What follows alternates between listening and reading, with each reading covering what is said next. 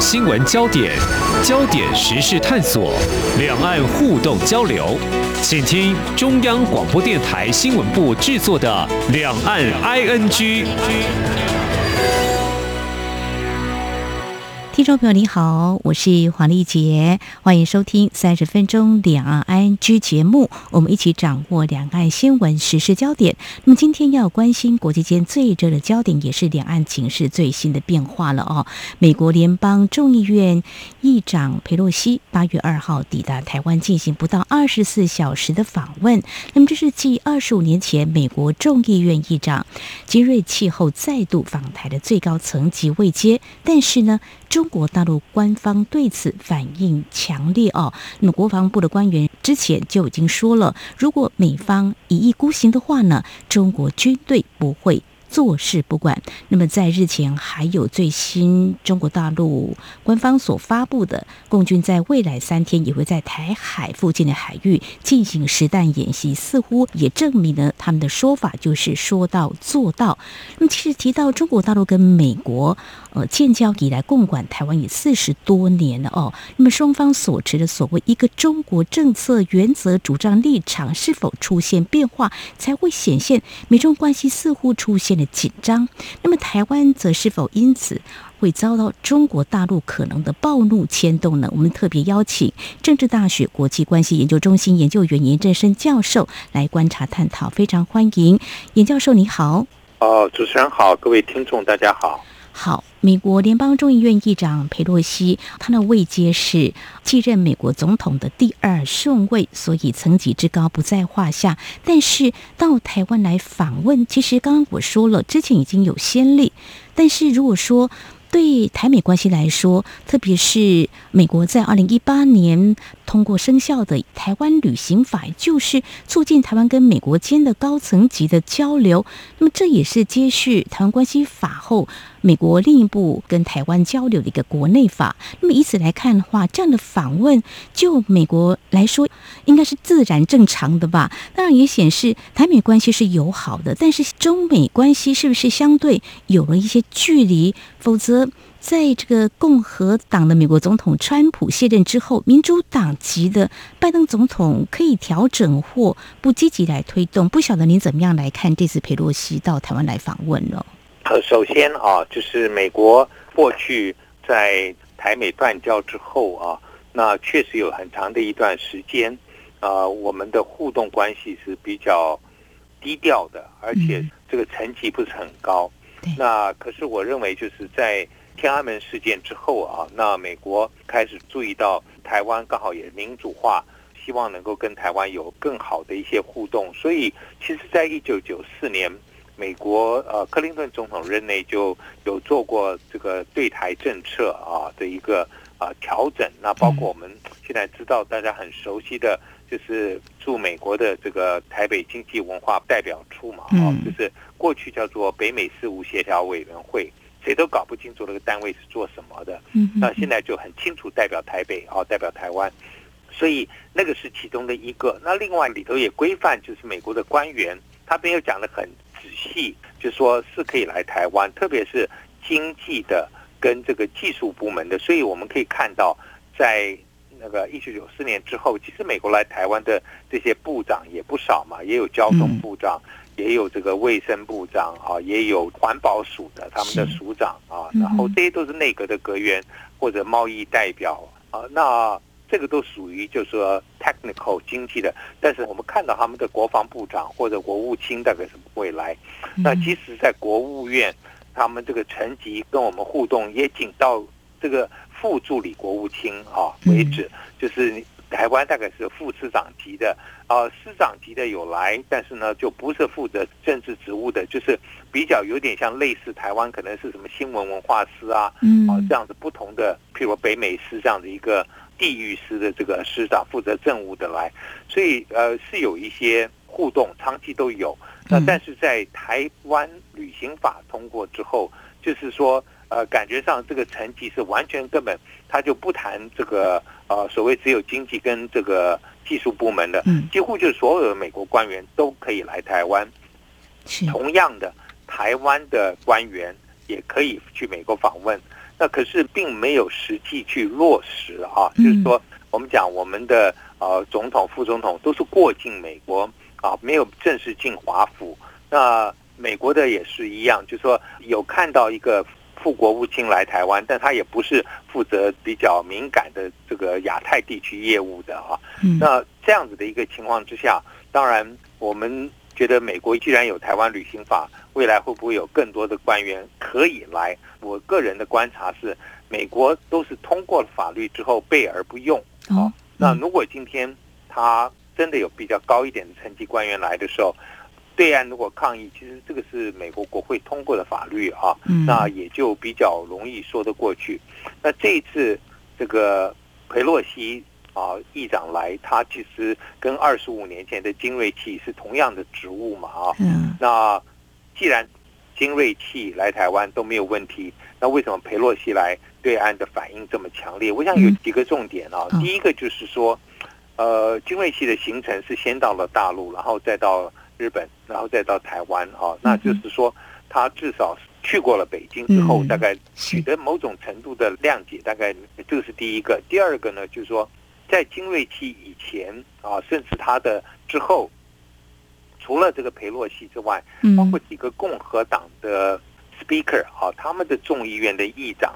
呃，如就是像 Boehner 啊也好，或者是说像这个 Paul Ryan 在 Wisconsin，他后来卸任之后也来过台湾。他们这些议长主要的负责的业务，就是说他们还是在在乎的是帮助总统，或者是说在国会里头这个议事的问题，通过国内的法律，特别是预算这一方面。但是在外交上面，他们好像琢磨没有这么多，不像参议院啊一些议员或者说参议院多数领袖，有的时候在外交议题上面比较有发言。嗯，啊，佩洛西跟他们不一样啊。佩洛西除了在这个国内事务娴熟，帮助譬如说奥巴马通过他的欧记健保这些啊，他也是这个政治手腕非常的好。但他在外交上面又有他特别一个个人的一个，好像是。诉求也好，或者说是他的置业，嗯，对于民主人权的，那所以他才会在啊，一九九一年天安门事件发生不久之后，他去访问的时候啊，在广场上面啊，这个展示他一个支持的态度，那也引起大陆的不悦。那后来他也会对新疆的议题，嗯，啊，对西藏的议题，甚至香港、台湾这些大概和民主人权相关的，他都会有发言，接见过。香港的民权人士王志峰，那也呃见过达赖喇嘛，所以对大陆来讲，这个不是一个传统的众议院议长，这是一个有这个民主人权对大陆批判很深的一个众议院的议长，所以这一点跟金瑞奇不一样。那大陆为什么抗议现在比较这个强烈了？我想和他这个综合实力啊，国力上升有关。一九九七年，他可能觉得。英文说 “not in a position” 啊，并没有能够跟美国对抗的一个能力。但是现在经过二十五年之后，他觉得虽然还是落后美国，可是他觉得大概在这个区域当中，他有一些啊这个优势也好，或者抗衡的能力，所以他会做这么大的动作啊。所以时间点也不一样，然后这个议长的层级啊，就是说是一样，但是他的个人的这个意识形态也不一样。那美国。呃，大陆所担心的就是美国透过这些议员来访，或者一些官员现在慢慢可以来的话，呃，会不会就掏空一中啊？这是我们听到大陆常常讲的，就是美国因为他来，美国会讲说我们啊一个中国政策不变，嗯，我们反对啊，或者说我们不支持台湾独立啊，我们希望看到两岸和平对话。不希望任何一方片面改变现状，那就是美国把这些既定的政策大概都会重复附送啊。那可是对大陆来讲，你们讲的是可能是一个既定的政策，但是内涵已经出现了变化。那如果不在这个时候做出一个强烈的抗议，会不会这个滑坡就越来越远啊？就是说会有更多，譬如说鼓励我们看到。啊，包括现在也听说英国的国会议员要来访问台湾。那事实上，其实英国的国会议员常常来台湾以前，嗯，这也不是什么新闻。我个人也跟他们有一些互动啊。那在这个英国的驻台的代表处，是可是我们台湾可能有看不同的这个呃情况之下，有些把它放大做的话，那当然就会变成一个比较大的争议啊。嗯嗯，那所以大陆担心的大概就是这些，所以才会有这么多的抗议吧。嗯哼，好，非常谢谢教授您的解析。就诚如你刚刚所提到的哦，佩洛西他本人。力挺这个人权啊，所以政治人物出访其实有时候也是系于个人的意愿哦。那佩洛西他个人的一些特质，对民主或是人权的坚持，所以我们看到就是说，他原本四月份就要到台湾来访问。不过，因为当时他确诊了 COVID-19，所以就延迟了。那当时中国大陆也已经严正警告，但是呢，这一次的出访，其实媒体是放大来看啦，就说在公开的行程当中是没有列进台湾的哈。不过还是到台湾旋风式的进行了这样的访问，也许是呃技术性的一些处理，但是中国大陆还是有相当的反制动作哦。如果以这个外交来看哦，就是说蔡英文总统有接见了他，他也拜会了我们的立法院，同时也在立法院有发表谈话，触及到民主嘛。我们也看到蔡英文总统今天在接见佩洛西议长的时候，他提到台湾是不会退缩，面对中国大陆的军事威胁，台湾会尽最大的努力强化本身自我防卫的能力哦。当然也提到台湾是美国可靠可信赖的合作伙伴等等。那么，特别是我们不会退缩，蔡总统说会坚定维护国家主权，坚守民主的防线，同时也希望跟全世界民主国家团结合作，共同维护民主的价值。我们刚刚提到，就是说中国大陆跟美国的关系，为什么这几年会感觉到他们对所谓的一中的原则或立场有点各说各话？但是美国是不是？把民主的一个坚持，台湾是纳为民主的阵线，所以台美友好，我们会看得很清楚，是有这样的一个情况的。哦，我觉得是这样的，就是美国长期强调说，它的一中政策没有改变啊，是基于三个公报、台湾关系法，当然最近啊就加了这个六项保证，从口头的承诺变成文字的叙述啊，那会不会未来又加了台湾旅行法啊？嗯。或者说其他的东西，我们不知道。但是呢，对大陆来讲，他就觉得是说，你这个一中政策好像越来越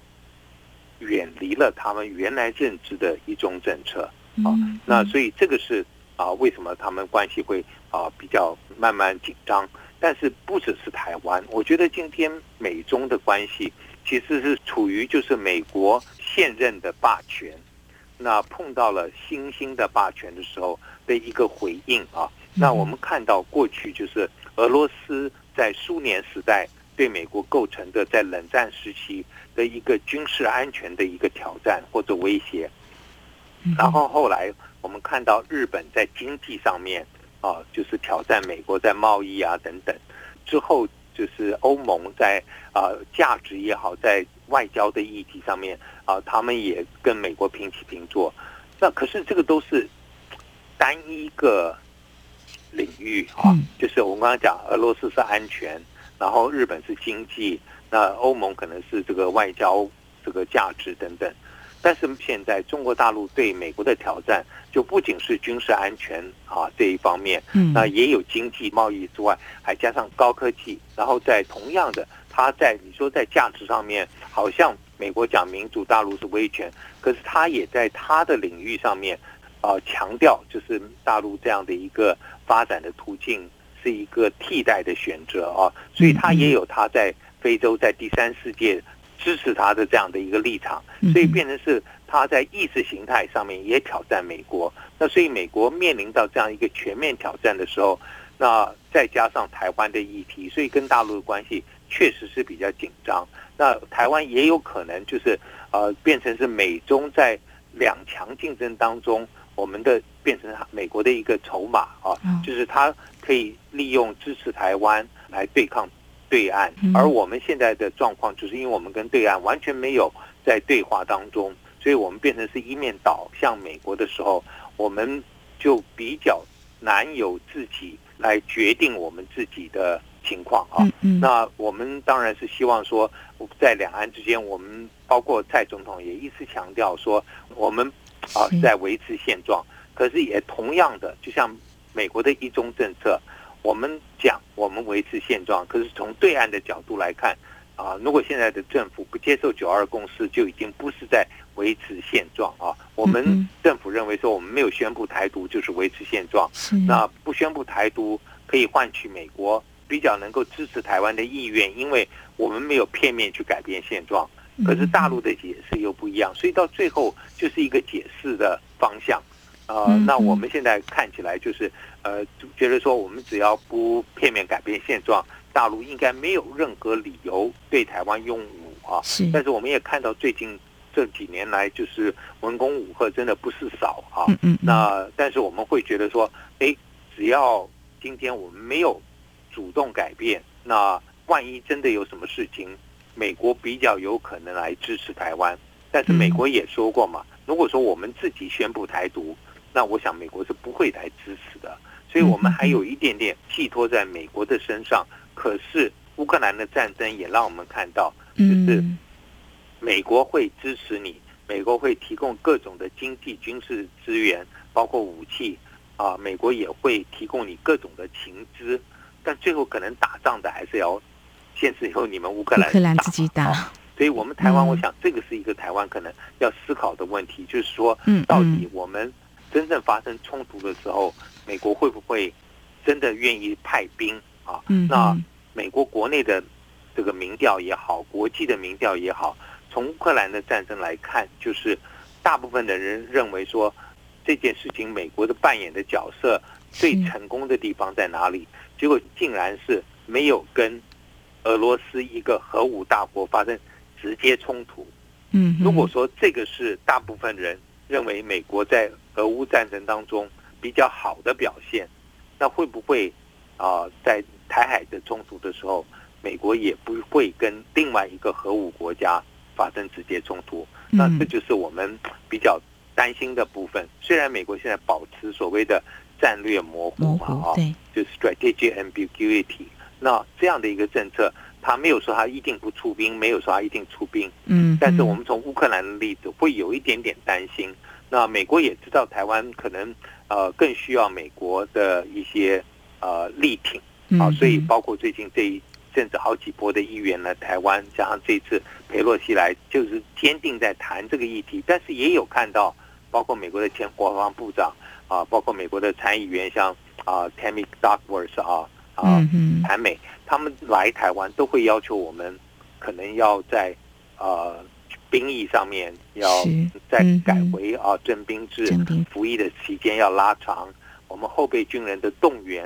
啊要更积极，要更落实。然后还有，甚至你看这个艾斯培来台湾，前国防部长还希望我们的女性也当兵啊。所以就表示说，其事实上，美国也希望看到我们要自主在先，是，然后美国才会。所以这个时候，我想我们现在台湾就是说。我们知道，美国无论是跨党派啊，或者说是我们台湾叫府院，他们那这个就行政国会部门，都还蛮支持台湾。嗯嗯可是真有冲突的时候，我们台湾要先负责，要捍卫自己，要展现出这个能力。那我不知道这一点，我们台湾有没有预备好？嗯哼，好，非常谢谢呃严教授您的提醒哦。那提到就是每周呢。关系的区域对立或者是对抗，那么我们希望台湾不会落入美中之间的一个筹码啊。但是有些情势我们也必须正视它哈。那么在今天我们是探讨美国的众议院议长佩洛西到台湾来访问。当然我们知道台美关系是呃建构在一个我们是都是民主自由的一个国家哦。但是呢，两岸关系又极其的复杂。这次佩洛西到访呢，真的也可以比较出来二十五年前跟二十五年。后的今天，中国大陆的反应为什么会有所不同？即便佩洛西在一些访问的部分，感觉有一些技术性的处理，希望不要触怒中国大陆，但是呢，似乎是已经造成了哦。那现在我们看到中国大陆的一些相关的反应，就是包括进台湾的食品、水果到中国大陆，也惩戒台湾两个重要基金会。另外，刚刚也提到了，在台湾周边已经展开了军事行动。那么，从四号开始，会在台湾六个海域来实弹设计哦。那么提到这个部分，在台湾的我们当然也会忧心，可预见未来中国大陆会有比较激烈的所谓报复行动吗？哦，我觉得是这样的，就是大陆要对台湾进行呃各种的报复行动的工具还蛮多的，因为毕竟它是我们第一大贸易伙伴，所以呃只要他在这个贸易上面做一些限制。那我们有的时候觉得说，哎，那我们就转到别的地方，没这么容易啊，因为毕竟啊，两岸之间还是同文同种啊，你做生意啊，有一些这种我们台湾的优势。那因为关两岸关系不好，我们被迫退出，那其实是蛮可惜，因为我们可能在别的地方不一定能够竞争过。比如说韩国啊，可是当然韩国在大陆也有很多的优势，但我们至少就是我们对他们的文化、对他们呃饮食啊，对他们这些东西是比较理解的，所以等于是呃会让我们一些中小企业受到伤害。如果大陆像最近寄出来这个我们的糕饼啊类似这样的啊产品会受到限制的时候，那当然会影响。那个还是啊比较没有这么强烈的，那更强烈一点。那如果封锁台湾海峡，让我们的这个能源啊进不来，石油也好，天然气，那也是一个大问题。我们没有自己的能源不够啊，所以这个也是一个大的问题。然后包括他会不会去夺一两个小岛？假使今天他拿下这个东引好了，我们要不要打？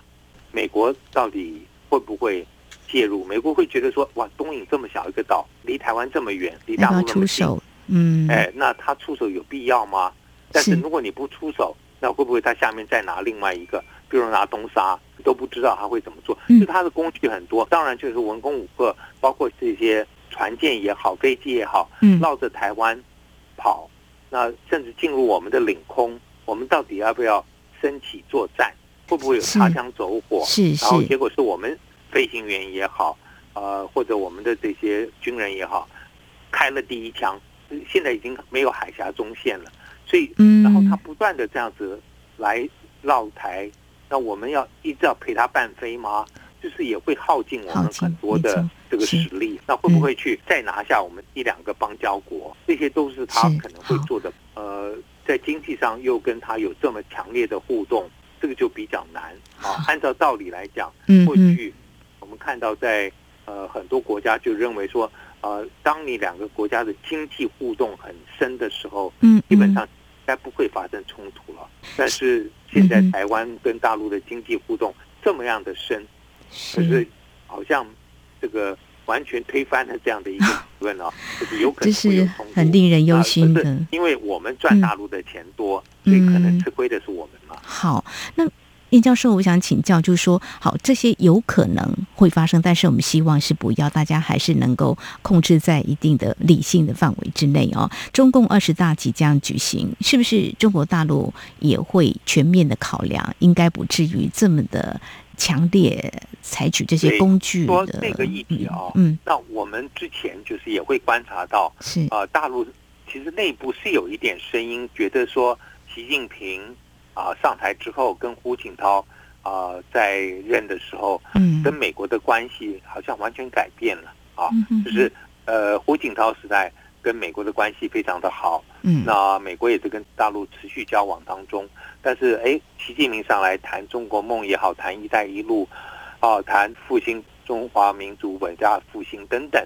嗯，让美国感到威胁，所以也有大陆内部的会觉得说，呃，习近平。是不是应该要为现在美中关系恶化要负一些责任？嗯，好，所以也看前一阵子有好像他们媒体也好，或者有些呃动作，就是哎，好像忽然对李克强的角色比较重视了。嗯，可是呢，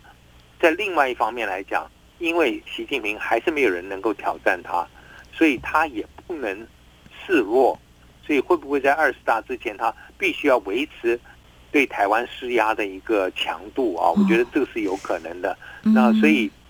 本来期待说，哎，二十大要召开，他应该不会要闹事，但是他也有输不起的这样的压力，所以有可能也会继续就是对台湾施压，然后到二十大之后可能会松懈一下，看台湾的以后的态度。他政权他自己第三任上台之后，然后看看美国到底陪洛西来台湾只是因为你管不住这位淘气的老太太啊 啊，淘气的阿妈，她她想做什么就做什么，因为行政部门管不住她，那未来就不会有这样再有更多一波一波的美国的官员来台湾或者这个资深的议员。嗯，那这个时候大陆会觉得说，哎，那船过水无痕啊，可能就不会有事。但如果大陆感觉上，哎，你美国还在继续有派这样子，习近平的压力就会继续对台湾文攻武克。那有一些我们常常听到的一些他的这个时间表啦，二零二七啦，二零三几，那这些就会慢慢的形成。我们对台湾来讲，就有点像香港当年哈，在回归之前，我最记得我自己呃第一次去香港的时候，一九七几年后期啊，那个时候英国柴契尔夫人还没跟。大陆谈交回香港的事，那我去香港的时候，香港的居民就跟我讲说，对岸就他们的对岸就九龙是租借的，一九九七年就要还回去了。我们香港是割让的，不会。哎，怎么晓得？跟那个柴吉尔夫人谈完之后，香港本岛也要一起还。嗯哼，本来的租借当然九十九年到期了就要还了，就没想到香港也同时还。但我还记得，就是说我在香港的朋友，就到了一九九七年前夕，我们看到房地产怎么都会垮掉嘛，哦。那后来当然又恢复了，那这一阵子又不是特别的好。但是就是我们如果去这样子想，嗯嗯嗯，会不会台湾在这个明年开始就开始在对这个大陆这个二零二七年变成是我们的一个好像时间表一样，我们会很担心。那我想我们如果能够跟对岸还是展开一些。对话，那化解这样的一个矛盾的话，总是会比较对我们台湾安心一些了。是好，那最后请教教授，就是说刚刚提到中美关系也出现了一些问题嘛？啊，如果说中美关系好的话，那是不是也有助于两岸的对话？我觉得当然是啊，甚至我觉得说，呃，包括我们如果跟大陆改善一些关系，我们跟我们的非邦交国互动。大陆也不会这么紧张，啊！我举个例，我自己就是我们啊，固定有跟韩国以前都有一些固定的会议。那韩国的前任总理就跟我在讲，他说：“他说你们啊跟大陆的关系好一点的时候，他说我们跟你们来往完全没有压力，很自然，嗯，不用担心大陆方面会有什么抗议。他可是你们如果跟对岸关系很紧张的时候。”我们跟你来往也必须要承受很大的压力，所以我觉得这个是我们可以去思考的一个方向。就是如果美国跟大陆关系也改好，那我们也比较容易，大陆也可能会觉得说，我们不见得就是一定会是美国的一个棋子，那说不定我们关系跟大陆也可以有一些改善。好，两岸是不是可以来重启对话呢？呃，因为中国大陆坚持九二共识的一个政治互动基础，但是，嗯，政府呢是呃希望是不设政治前提下的对话，如何打开这个结呢？主持人提到这个，嗯，我觉得我们确实是可以说要展开另外一个共识也好，或对话基础，嗯嗯，但是我们政府不需要说没有九二共识，我们可以说。呃，在国民党执政时期啊，我们的台湾是跟一九二共识跟对岸在进行协商。那民进党执政之后，有不同的民意，有不同的想法，那希望能够进行谈一个新的共识。我觉得这样子就是你至少没有否认过去有这样的一个对话的基础，但是你愿意有一个新的对话的一个基础。我觉得这样子。大概就比较容易让对岸觉得说你没有否定这个曾经发生过的事情，那比较容易再进行谈判吧。好，非常谢谢严教授你的建议哈。好，我们在今天是针对两岸关系呢，因为这个美国的众议院议长佩洛西访问台湾，可能有受到的一些影响。因为我们目前看到对台军事的啊演习，还有经济制裁，未来牵动层面，还有美中关系的一些变化。我想也是未来我们要观察的一个重点。我们也希望两岸能够有对话的可能性哦。今天非常谢谢政治大学国际关系研究中心研究员严正生教授的观察解析，非常谢谢严教授，谢谢您。哦，不客气。好，以上就是今天两岸区节目，非常感谢听众朋友您的收听，王丽杰祝福您，我们下次同一时间空中再会。